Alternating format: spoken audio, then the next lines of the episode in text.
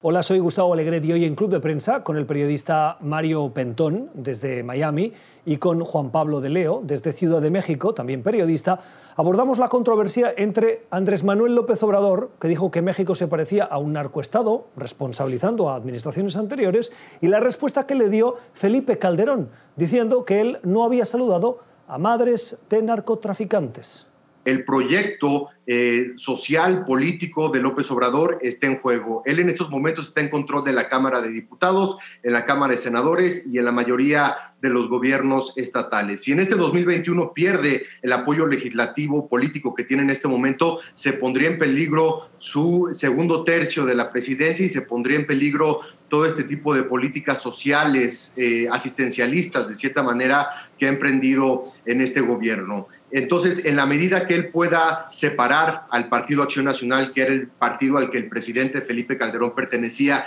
y que ahora él se encuentra formando un nuevo partido para dividir estas dos bases electorales que son eh, conservadoras en México, en esa medida el mayor riesgo que tiene López Obrador de que el PAN, el segundo partido más importante en estos momentos, le pueda quitar el poder y el control político, es otro de los contextos y las razones por las cuales hemos visto que López Obrador ha tenido una confrontación constante con Calderón, que en estos momentos a nivel de política, pues sería uno de los eh, pocos opositores que tiene el gobierno a nivel mediático, a nivel político. Peligrosísimo, ¿no? El hecho de que se use la tribuna presidencial para hacer este tipo de declaraciones, es decir, vamos a hacer un plebiscito y si la gente quiere, pues vamos a juzgar a los expresidentes. Eh, creo también que definitivamente México tiene eh, profundos problemas estructurales, pero eh, a la vez veo que ha llegado un, hombre populista, un presidente